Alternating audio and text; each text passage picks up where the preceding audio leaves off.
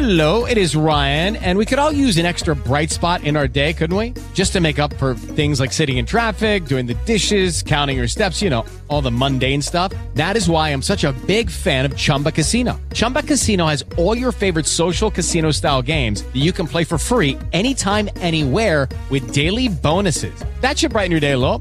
Actually, a lot. So sign up now at chumbacasino.com. That's chumbacasino.com. No purchase necessary. BGW. Void were prohibited by law. See terms and conditions. 18 plus. En Sherwin Williams somos tu compa, tu pana, tu socio, pero sobre todo somos tu aliado, con más de 6.000 representantes para atenderte en tu idioma y beneficios para contratistas que encontrarás en aliadopro.com. En Sherwin Williams somos el aliado del PRO. Esto es Corredora.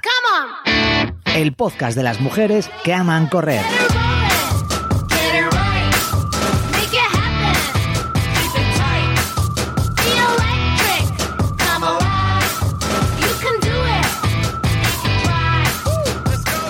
Bienvenidas a un nuevo episodio del podcast de Corredora. No son pocas las veces, estoy segura, que habéis leído o escuchado la importancia del fortalecimiento del suelo pélvico. Seamos o no corredoras, independientemente de nuestra edad, tanto si hemos sido madres como si no, es una parte importantísima de nuestro cuerpo que debemos trabajar. Y bueno, todas sabemos más o menos dónde está, por ahí abajo, pero no es un músculo, tampoco es un ente. Y para poner un poco de luz sobre todas estas dudas, hoy está con nosotros Belén López Mazarías, fisioterapeuta especializada en uroginecología y obstetricia. Bienvenida, Belén. Hola Nerea, ¿qué tal? Bueno, comencemos por lo básico y casi lo más importante. ¿Qué es exactamente el suelo pélvico y sobre todo cómo podemos localizarlo nosotras mismas? Bueno, pues el suelo pélvico es un conjunto de músculos y de tejido conectivo que cierra la parte inferior de la pelvis. Como bien has dicho tú, el suelo pélvico no solo es un músculo, sino que también es ese conjunto de membranas, de ligamentos que mantienen en relación y en suspensión a los órganos de la pelvis como son la vejiga, la uretra, la vagina, el útero, el recto, todas esta, todos los órganos pélvicos y también a la propia musculatura de, del suelo pélvico. Entonces, este conjunto que debe estar en equilibrio con un tejido conjuntivo sano y una musculatura firme. ¿Y dónde podemos localizarlo? Pues lo podemos localizar entre los dos huesecitos de los isquiones, que son dos huesecitos que hay a los lados de los glúteos, donde nos sentamos y notamos y nos ladeamos que ahí hay dos huesecitos. Eso sería como los límites laterales del suelo pélvico. Y, por delante tendríamos el pubis y hacia adelante, eh, digo hacia detrás, tendríamos el coxis, ¿no? Pues de tal forma que en ese rombo es donde está el suelo pélvico y que pues engloba desde el pubis hasta el coxis pues la parte visible del clítoris, la salida de la uretra, la entrada o salida vaginal, el núcleo central del periné, que es esa partecita así que hay entre vagina y ano, el ano y luego ya el coxis, todo eso estaría englobado dentro del suelo pélvico. Y una vez que tenemos más claro dónde, dónde lo localizamos, ¿qué factores influyen, Belén, para que podamos llegar a tener un suelo pélvico debilitado? ¿Correr es uno de ellos debido al rebote continuo contra el suelo o no? Pues el, el mayor factor de riesgo que tenemos es sin duda el parto. En el parto los tejidos se distienden muchísimo y si no se recuperan correctamente pues pueden quedar tocados y debilitados. Y si hacemos referencia, nos referimos a los hábitos que pueden debilitarlo, en nuestro día a día pues tenemos fundamentalmente el sedentarismo o el hábito, el hábito defecatorio si estamos estreñidas, y también la, obesidad influye en, el, en la salud del suelo pélvico. Y con respecto a correr, pues no está muy claro que sea un factor de riesgo como tal, porque, bueno, obviamente el suelo pélvico responde o sufre, o sufre el impacto de, la zancada del, o sea, del suelo, de la zancada del pie contra el suelo, pero en mujeres con suelo pélvico sano parece que esto no afecta negativamente a su suelo pélvico, incluso pudiera ser un estímulo positivo. Lo que sí es verdad es que hay que tener en cuenta a la mujer pues cuyo suelo pélvico está lesionado, está débil o está en un posparto, en el que ese impacto repetido sí, sí será un factor para lesionarlo o un factor debilitador. Entonces, en el caso del running no, no es realmente la, la actividad como tal la que habría que analizar, sino la capacidad del suelo pélvico de la mujer de responder a, a ese impacto y, para, y que proteja las vísceras y al tejido conjuntivo en ese, en ese rebote.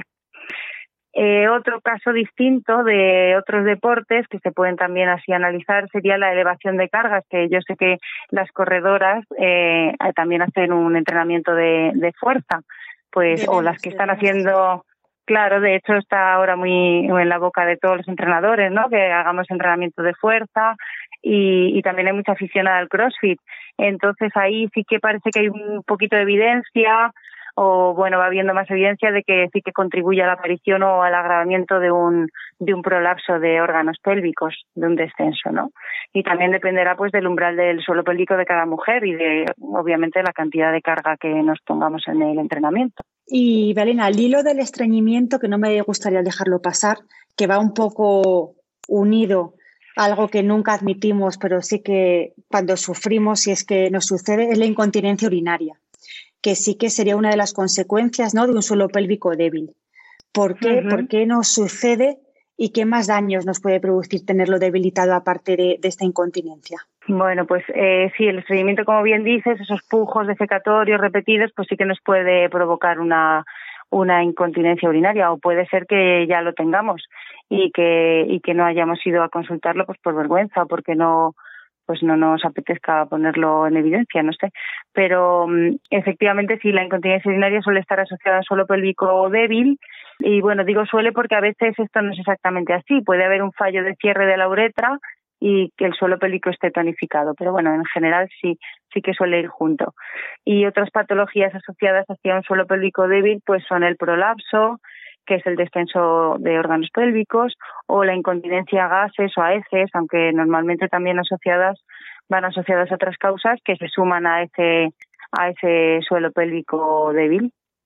Y tanto unas como otras pues mejoran e incluso se resuelven en función de la severidad con, con el trabajo del suelo pélvico. Por lo tanto, nosotras mismas podemos sentir si, si lo tenemos débil, ¿no? Porque aparte de estas sí. consecuencias, pues podemos sufrir otras. ¿Qué, ¿Qué más nos debe hacer reaccionar para ser conscientes que tenemos un suelo pélvico debilitado? Pues mira, como bien dices, hay algunas veces que los síntomas no son tan evidentes, ¿no? Que pueden pasar un poco desapercibidas, pues desapercibidos o a lo mejor la mujer puede llegar a, no- a normalizarlos, como ocurre con lo que te decía con el estreñimiento. Pues nos debe hacer reaccionar también, pues el dolor, ya sea el dolor menstrual o el dolor en las relaciones, el dolor en general, la sensación de peso de tensión en el suelo pélvico, eh, si tenemos muchos gases vaginales o si te has puesto un tampón y ves que no sujetas y se te cae. Bueno, pues también eso puede ser un indicio de un prolapso que haya por ahí oculto. O si vas mucho al baño a orinar, incluso pues, hay mujeres que con la edad ven normal que tener incontinencia con un estornudo. Pues todo eso, pues no sé, normalizarlo, eh, no avergonzarnos, consultar y para poder mejorar en ese, en ese sentido. Y bueno, como hemos dicho también, la dificultad para evacuar, que el estreñimiento es algo que, que hemos normalizado, hemos mm, dejado ahí como en el cajón de, bueno, pues esto es lo que yo soy, ¿no? Yo soy estreñida, pues no, esa dificultad para evacuar se puede mejorar. Pues sí, qué importante es, ¿verdad? Un poco analizarnos, escucharnos y no avergonzarnos y acudir a un profesional para intentar solventar esto que a veces parece que, que es porque sí, que debe suceder y no, es más bien todo lo contrario. Pero vámonos un poco a la práctica. Todas debemos ejercitar el suelo pélvico, tanto corredoras como no corredoras, y a partir de qué edad. Bueno, pues a ver, eh, todas debemos ejercitarlo, sí, ya que inevitablemente, aunque no tengamos ningún factor de riesgo de estos que hemos hablado, todas vamos cumpliendo años y el suelo pélvico es propenso a debilitarse. Y si no se ejercita, como cualquier otro músculo, pues se va a debilitar, pero claro, con la diferencia de que esto condiciona las funciones de, de ese músculo. Es decir, si el suelo pélvico está debilitado, pues esto está implicado en, en funciones como la continencia, ¿no? Y mm, entonces todas, corredoras y no corredoras. Y luego, a partir de qué edad, pues mm, personalmente me parece un buen momento la adolescencia, ¿no? Porque en esta etapa hay un acercamiento a la zona perineal, porque llega la menstruación, hay un despertar sexual y ahí pues eso puede hacer que las chicas estén más interesadas en esa zona y en, ese, y en esos temas. Sin embargo, mm, se puede comenzar cuando se quiera. Si no lo has hecho antes, pues pues hoy hoy mismo, hoy es el mejor momento para, para iniciarte. Y Belén, parece que suelo pélvico solo tenemos las mujeres, pero los hombres también tienen. ¿Deben ellos también fortalecerlo? Pues mira, a ver, en el caso de los hombres, mmm, yo creo que no es tan importante. Eh, la mujer, al tener el suelo pélvico horadado por la hendidura vaginal, pues hace que esa estructura anatómicamente sea más frágil. Y además el hombre no, no da luz. Entonces, esa dilatación que hay en ese parto, pues no la va a sufrir él. Entonces, el trabajo en el suelo pélvico yo creo que es fundamental cuando hay una cirugía en la pelvis, como por ejemplo en los problemas de la próstata que son bastante frecuentes con la edad, o cuando hay otro, otro tipo de cirugía, pero eh, bueno, por supuesto que pueden y si lo trabajan, pues seguramente puedan prevenir algún eh, algún proceso así asociado a la debilidad y, y, pero no es fundamental como es en el caso de, la mujer. Las cifras parece que, que, hablan por sí solas, ¿no? Y yo alguna vez he escuchado en alguna de tus ponencias donde afirmas que solo el 5% de las mujeres hace ejercicios específicos de suelo pélvico. Entonces, bueno, después de escucharte, espero que ya nos vayamos concienciando, pero ¿por dónde empezamos? ¿Cómo hacemos? Porque al final esto parece muy fácil, pero luego yeah. tenemos que ponernos a ello. ¿Y nos recomiendas sí. hacerlo nosotras mismas, así ahora mismo en casa, tal cual estamos sentadas en la oficina, en el autobús yendo a trabajar? o acudimos a un profesional, a un experto en suelo pélvico para que nos ayude? Bueno, pues a ver, para comenzar podemos comenzar nosotras mismas con los ejercicios de Kegel, eh, porque son ejercicios seguros y no tienen contraindicaciones, o sea que podemos hacerlos con seguridad. Eh, mira, precisamente para darle herramientas a la mujer que quieren poner su suelo pélvico en forma, mi compañera Esther García, fisioterapeuta, y yo escribimos un libro que titulamos precisamente Tu suelo pélvico en forma y ahí en ese manual eh, pues damos pautas sencillas para animar a la mujer a incluir su suelo pélvico en su ejercicio habitual. Entonces sí, podemos empezar. Eh, efectivamente, nos podemos poner nosotras mismas con la ayuda de algo de información o que hayamos leído, pero eso sí, eh, si ves que no te sale una contracción, es decir, tú tienes que eh, contra, al contraer el suelo pélvico, tú tienes que notar que se cierra alrededor de tu vagina y que se eleva, que se mete un poquito hacia adentro del músculo, ¿no? Hacia adentro del, del cuerpo. Si ves que no te sale la contracción, pues tienes que consultar, tienes que ir a alguien que te haga una valoración y que te enseñe cómo hacerlo bien. O si tienes síntomas, si has empezado con un poquito de prolapso, de pérdidas o de sensación de peso, pues eso también lo debes consultar y si acabas de dar a luz, pues tienes que hacer tu, tu rehabilitación posparto mmm, a través de un profesional que te que te diga que cómo hacer los Kegel, de qué manera y qué otros ejercicios puedes hacer para rehabilitarte. Y Belén, igual hay algunos oyentes que les suena un poco raro esto, los ejercicios de Kegel. ¿Qué son exactamente? Vale, bueno, pues los ejercicios de Kegel eh, son una contracción voluntaria de, de, los músculos de suelo pélvico, es decir, tú activas el suelo pélvico y lo que haces es lo que te decía, cerrar la vagina y hacer como el intento de retener un gas, la orina, ¿vale? Tienes que notar que ese suelo pélvico se cierra y se, y se eleva para arriba, se mete hacia adentro. Son ejercicios pues que, que aumentan el tono, que trabajan la fuerza del suelo pélvico, te ayudan a mejorar la posición de los órganos pélvicos, te, te eh, aumentan la presión de cierre de esa uretra por donde eh, evitas que salga la orina cuando no cuando no se debe.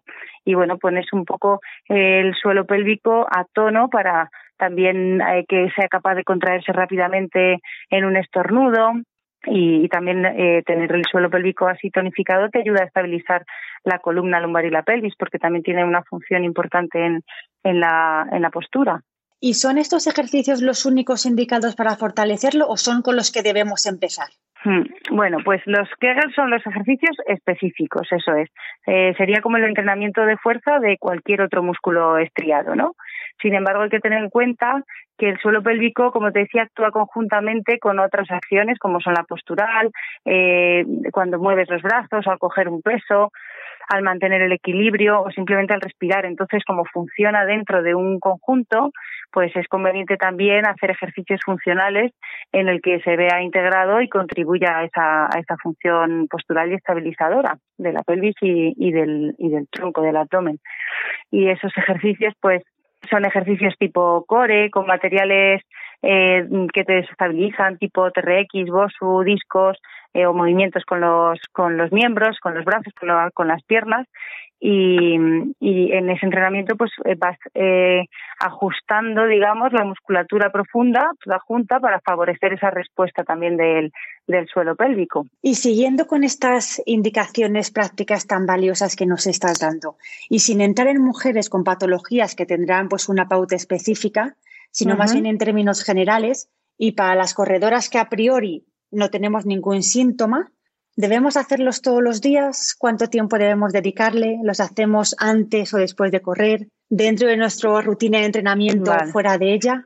Cuéntanos un poco. Pues a ver, a mí las recetas así no me gustan mucho porque el suelo pélvico de cada mujer, aunque no tenga patologías, es muy diferente, como cualquier otro músculo, ¿no? Es como pautar un entrenamiento de fuerza sin haber valorado eh, su condición previa. Pero bueno, no está mal tener una pequeña referencia para comentar que, insisto, va a ser muy variable, ¿no? Entonces, podemos hacer, ¿no? Porque tampoco bueno, pues hay, hay de todo, ¿no? El- podemos encontrar mujeres que estén en un momento de, de la vida y mujeres que estén en otro y su suelo público pues no, no será, no será el mismo, ¿no? Entonces, también en función de su actividad habitual, si es sedentaria, trabaja de pie, muchas horas sentada, carga pesos, yo qué sé, eh, fuma, eh, hace deporte, que deporte, ¿no? Hay muchas variables, aunque esté sana, pero pero bueno, a ver, venga, podemos comenzar con, para empezar a tonificar el suelo pélvico, esa fase de tonificación, pues podemos dedicarle unos 10 minutos y hacerlo, por ejemplo, tres sesiones a la semana, ¿no? Que podríamos meter contracciones de 5 segundos con descansos largos de 5 porque acabamos de empezar, ¿no? Y vamos a darle un poquito de tiempo que aproximadamente serían unas 60 contracciones, lo que equivaldría para los que sois entrenadores y o aficionados a las series a tres series de 20, ¿no? Eso sería pues como una fase de, de tonificación. Pero insisto, ¿vale? Esta indicación puede ser excesiva para una mujer mayor sedentaria con tres partos y a lo mejor muy deficiente para una mujer nulípara que está súper en forma, corredora a tope de power. Entonces, no sé, y incluirlos, yo lo- los incluiría dentro de un entrenamiento de fuerza. Así, no sé si te da una receta muy general o... Sí, nos hacemos muchísimo la idea, más que nada por concienciarnos que son solo aproximadamente 10 minutos tres veces a la semana. Es decir, Sí, es ni siquiera tienes que echarle cuenta. Claro, ni siquiera tienes que echarle cuenta. Lo metes en tu entrenamiento de fuerza o incluso lo incluyes dentro de tus ejercicios funcionales y ya está. Tres veces a la semana, como el que hace tres veces a la semana sus sentadillas. Pues vamos a ello. Y hablando de la fuerza, un tema que me interesa muchísimo y que todas hemos hecho desde hace años, y son los abdominales de toda la vida, los tipo crunch. Y para que nos visualicemos, tumbadas boca arriba, rodillas flexionadas y elevamos el tronco hasta que tocamos las rodillas y volvemos a bajar. ¿Son tan nefastos para nuestro suelo pélvico? Pues a ver, eh, a ver, los fisios siempre hemos dicho que los abdominales clásicos son perjudiciales para el suelo pélvico, ¿no? Y esto yo creo que parte de que nosotros como fisios vemos mujeres con suelos pélvicos lesionados o en posparto, ¿vale? Suelos pélvicos que no están óptimos. También es verdad que existe algún estudio que, mm, que describía o indicaba que el roll-up, que es un poco ese ejercicio que tú dices, de levantarse hasta arriba, ¿no? El roll-up de pilates, eh, generaba mucha presión en el suelo pélvico y por tanto ellos desaconsejaban hacer eh, ese ejercicio de manera general a toda la población femenina para que, bueno, pues para evitar que pudiera sufrir tensión el, el suelo pélvico, ¿vale? Pero esa descripción lo hacían eh, solamente al roll-up, ¿vale? Que sería como el sit-up, ¿vale? Esa presión es mucho menor en el crunch, que el crunch sería ese mismo ejercicio, pero levantando hasta la mitad, ¿vale? Sería como levantar el tronco a los 45 grados, ¿no? Para que nos entendamos. El crunch no, no haría tanta presión, el roll-up hasta arriba parece que sí. Entonces, parece que se han prohibido los abdominales clásicos en general, pero en mi opinión esto no debería ser estrictamente así porque también existen otros estudios que indican que la presión que se genera en el suelo pélvico depende en gran medida de la capacidad de la mujer para ejecutarlo, es decir, de su forma física y también de su de cómo maneja la respiración. ¿Vale? Parece que la presión en el suelo pélvico es mayor si se ejecuta el, abdominal en apnea, es decir, aguantando el aire, y la presión es mayor también si lo hace una mujer que no está entrenada, ¿vale? Entonces, así que Eh, sí que es cierto que hay ejercicios que generan más presión que otros, pero no todas las mujeres los, los van a ejecutar los mismos ejercicios creando la misma presión. Incluso hay estudios que registran valores mayores en, algunas planchas que a priori son menos presivos que en ese crunch del que hablabas, ¿no? Entonces, ¿qué hacemos, no? Tú ahora dirás, vale, ¿y qué hacemos? Pues si tenemos problemas con el suelo pélvico, una diástasis abdominal, pues vamos a un fisio y que nos guíe cómo debemos hacerlo, porque obviamente el fisio va a elegir trabajos de abdomen terapéuticos lejos de esos abdominales clásicos, ¿no? Pero como nuestras escuchantes seguramente sean corredoras con suelos pélvicos sanos, o eso será la mayoría, eh, os esperamos, ¿no? Pues si no tenemos problemas, pues elegimos abdominales eh, a nuestro nivel, asequibles, comenzando con los menos exigentes, como son las planchas de palanca corta, ¿no? Con las rodillas dobladas, y, y también podemos hacer crunch, eh, crunch hasta la mitad, hasta 45, en oblicuos, ¿vale? Evitando los sit-up, evitando elevar el tronco hasta arriba. Que, además, bueno, pues eh, igual para la columna, ¿no? El estrés cervical lumbar, pues no son también tampoco muy indicados. Y nos aseguramos de que los estamos ejecutando correctamente y sin apneas, ¿no? También prestamos atención a lo que está pasando en nuestro suelo pélvico, ¿no? Si estamos notando mucha presión, pues vamos para atrás y elegimos ejercicios un poquito más, más asequibles. Y si hay dudas, pues la recomendación obviamente es dejarse guiar o corregir por un entrenador, un profesional del deporte y a ser posible pues alguien que se haya formado un poquito en mujer y deporte y ya está. Pero vamos, que hay que hacer abdominales, que no...